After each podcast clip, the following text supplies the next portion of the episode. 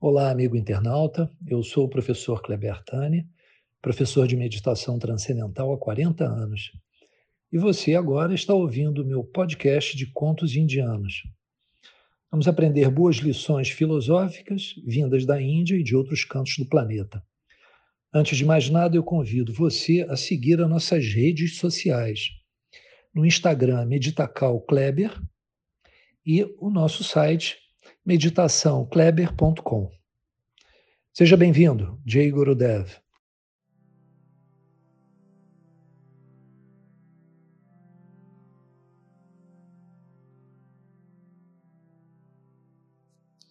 A recompensa da virtude. Esse tema é tão antigo. O bem sempre vence o mal. A virtude sempre vence os maus hábitos. E é sempre melhor estar ao lado de Deus, dos bons costumes, do que dos hábitos perniciosos, dos hábitos nocivos. No Hindustão, uma região muito distante na Índia, havia muito tempo atrás um rei devoto que amava muito a Deus. Ele era também amado pelos seus súditos, por ser uma pessoa muito liberal, quanto também por suas decisões, sempre justas e imparciais. Também gostava muito de homens santos, pois sabia que através deles podia adquirir elevação espiritual. E sempre lhes dava os melhores presentes. Certo dia, apareceu um farsante que, fingindo-se de homem santo, procurou o rei e lhe disse: Ó grande rei, tenho vivido uma vida de recluso, dentro de cavernas, saindo apenas de vez em, de vez em quando para o grande mundo a fim de visitar antigos santuários, locais de peregrinação, isso nas margens dos rios que são sagrados. Esse era o costume dos grandes santos. Por isso, Gostaria de saber como seria uma breve mudança nessa existência monótona, triste, tão árida, tão seca. Permite, pois, ó grande rei, que eu fique em teu lugar e governe teu reino por apenas três dias. O rei, que jamais negava coisa alguma a um homem santo, concordou com a proposta e, na companhia da esposa e de seus dois filhos pequenos, deixou o país para um feriado de três dias. O santo tirou então seu manto cor de açafrão, característico dos brahmanes, né, da, da casta dos homens santos, e vestiu os trajes opulentos de um grande rei. Se sentou no trono com uma coroa de ouro na cabeça e um cajado, um cetro cheio de pedras preciosas na mão, para começar seu reinado de três dias. Terminado esse prazo, o monarca voltou para reassumir seu reino, mas o santo, com uma conversinha estranha, não querendo entregar o cetro tão cedo, lhe disse: Generoso rei, eu apreciei tanto as delícias do poder mas meus três dias de governo se foram depressa demais. Deixa que eu continue governando por mais algum tempo é, as suas terras. Um devoto conhece as Escrituras, ponderou o rei, e é digno de confiança para empunhar o cetro em meu lugar durante mais algum tempo. Seu governo será sem dúvida justo e honesto. Assim, pensando, partiu de novo com a esposa e os filhos numa viagem sabática, buscando eh, inspiração espiritual. Viajaram para vários lugares sem saber muito bem onde ir, até que, obrigados pela fome e a sede, chegaram a uma floresta. Ali ficaram meditando por algum tempo, sobrevivendo de frutas silvestres, frutas da floresta, e raízes que eram suculentas. Muito bem, por fim procuraram um abrigo numa uma pequena estalagem à beira da estrada.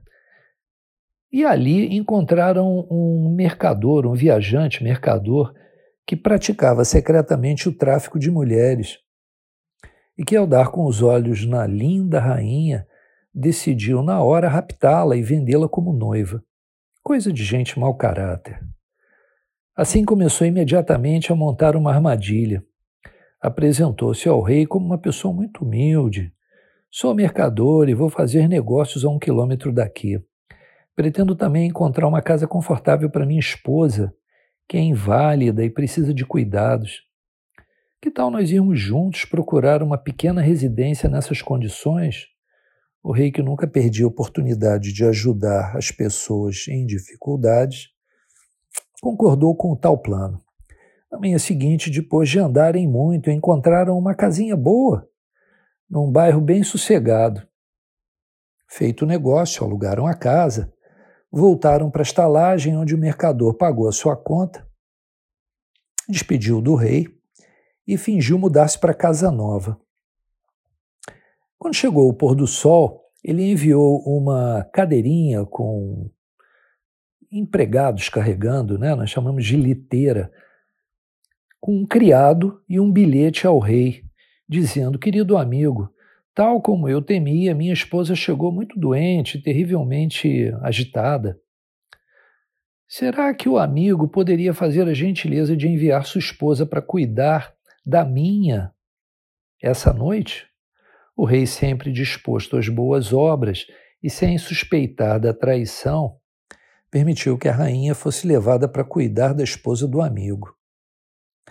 No dia seguinte, acompanhado pelos dois príncipezinhos, né, seus filhos, foi até a casa do mercador e não encontrou ninguém. Então teve um choque. Adivinhou a amarga realidade e, com lágrimas escorrendo pelas faces, procurou a rainha na cidade inteira, mas inutilmente. Então, no desespero, na agonia, deixando o resgate da esposa por conta da providência divina, era tudo que ele podia fazer. Pegou os dois filhos pela mão e continuou vagando até que encontrou um pequeno riacho que bloqueou a sua passagem. O pobre rei, já destruído, é, incapaz de atravessar a corrente com os dois filhos, os dois príncipes, ao mesmo tempo, deixou um na margem para levá-lo depois e cruzou o rio com outro nos ombros.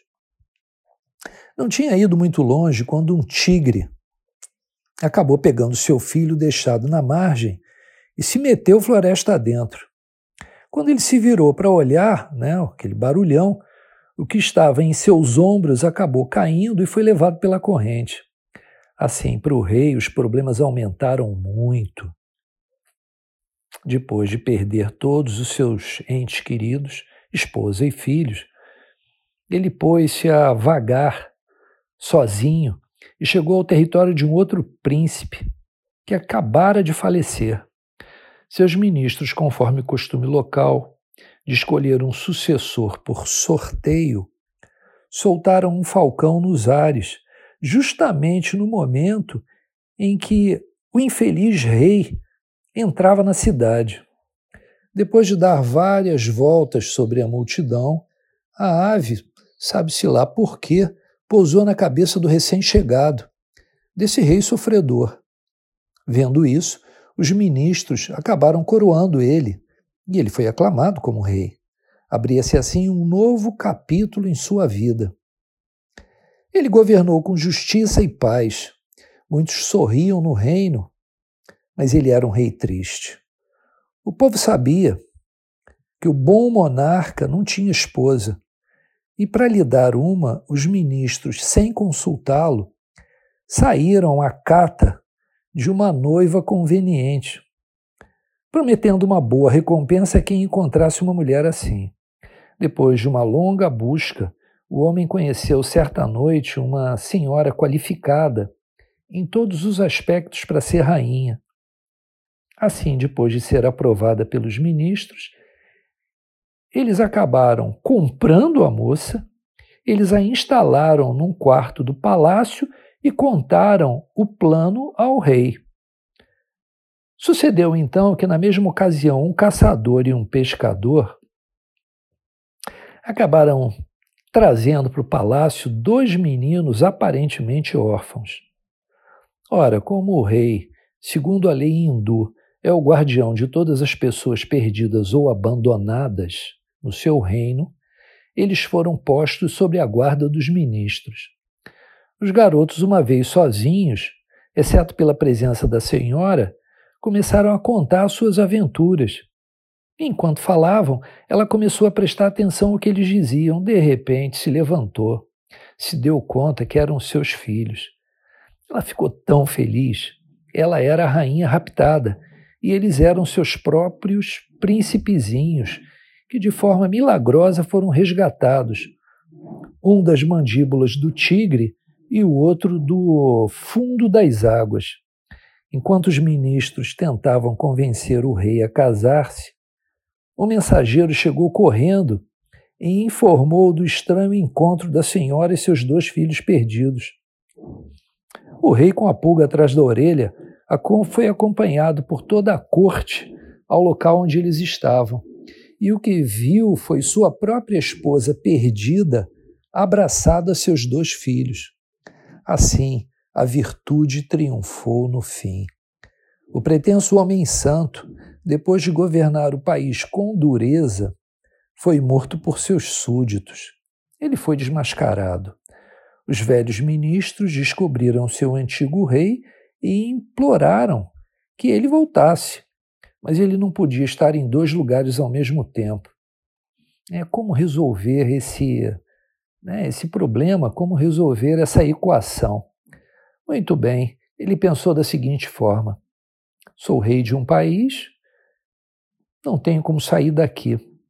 Auxiliado por um conselho de homens mais velhos, ele se deu conta que ele podia enviar um filho para um reino e deixar o outro onde ele estava. Enquanto isso, ele e a rainha, de acordo com os antigos costumes da tradição indiana, se retiraram para a vida privada na floresta e, através das austeridades que os dois praticaram, eles atingiram a vida celestial. Jai Gurudev. Caros amigos, espero que vocês tenham gostado. Se quiserem mais conteúdos de autoconhecimento, é só acessar as nossas redes sociais ou nosso site. E lá vocês encontrarão vídeos, outros contos, reflexões e alguns textos bem interessantes. Jay Gurudev.